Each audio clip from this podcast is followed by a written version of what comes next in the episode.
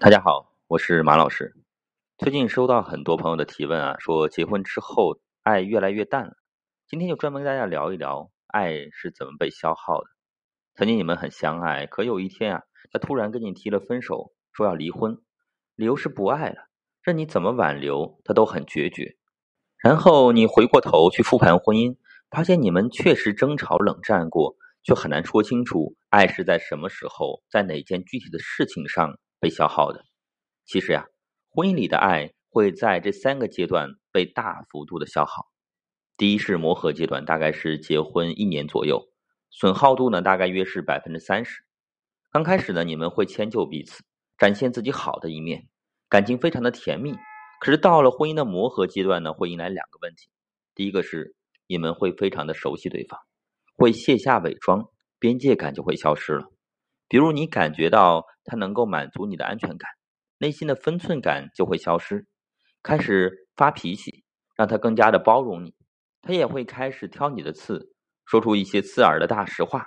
这是因为啊太熟悉了，所以相处起来肆无忌惮，这样会给伴侣造成很多无意识的伤害。另外一个，你们会开始争夺决策权。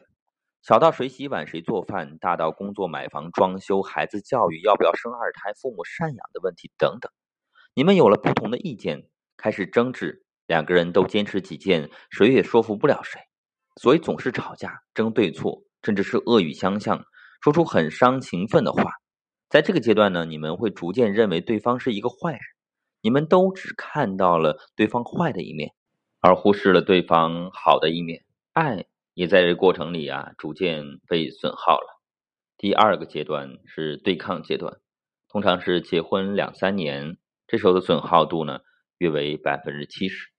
如果上面那个阶段算是小吵小闹的话，那么这个阶段呢就是热吵、对抗、矛盾升级，不满越积越多，很容易一言不合就开战，非常容易被对方的行为影响，情绪化严重，一方不停的指责、抱怨、批评。另外一方呢，感受到伴侣的攻击之后呢，要么也攻击回去，形成攻击对抗的这种夫妻关系，出现情节严重、吵架打架的事件，夫妻关系是非常的紧张，孩子也变得是战战兢兢的；要么就是被攻击的一方呢，他发现呢，越吵矛盾越大，什么都解决不了，变得开始回避了起来。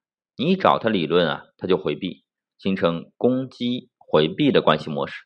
然后呢，就开始冷战、冷暴力、分居、分床睡、回娘家等等。无论是热吵还是冷吵，本质上其实都是对抗。在这个过程当中啊，你们双方都感受不到爱意，只看到了伴侣的愤怒、攻击，甚至是丑陋的一面。在这个过程当中，爱再次被大幅度的消耗了。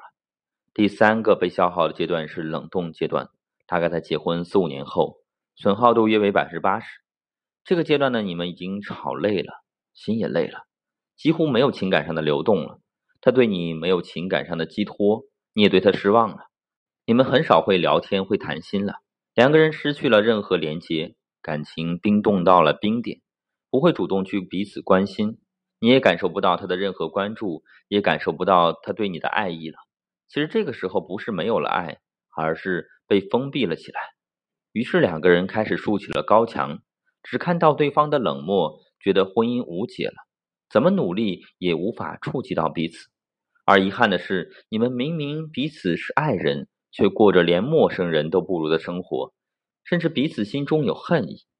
而有的夫妻为了孩子，会选择维持表面的平静，两个人始终都是在表演，但内心呢是空洞又痛苦。如果婚姻还处在前两个阶段，那么就要学会去经营。懂得磨合的方法，建立有效的沟通互动模式，婚姻里面被消耗的爱很可能就能够补足了。但如果到了冷冻的阶段，就需要做出更深的努力了。很多人说感情到了这一步是不是没救了？其实并不是，相反，如果感情已经到了冷冻的阶段呢，但两个人还没有离婚，其实也恰恰说明了夫妻之间呢还存在着很深的链接。在我的婚姻咨询当中啊。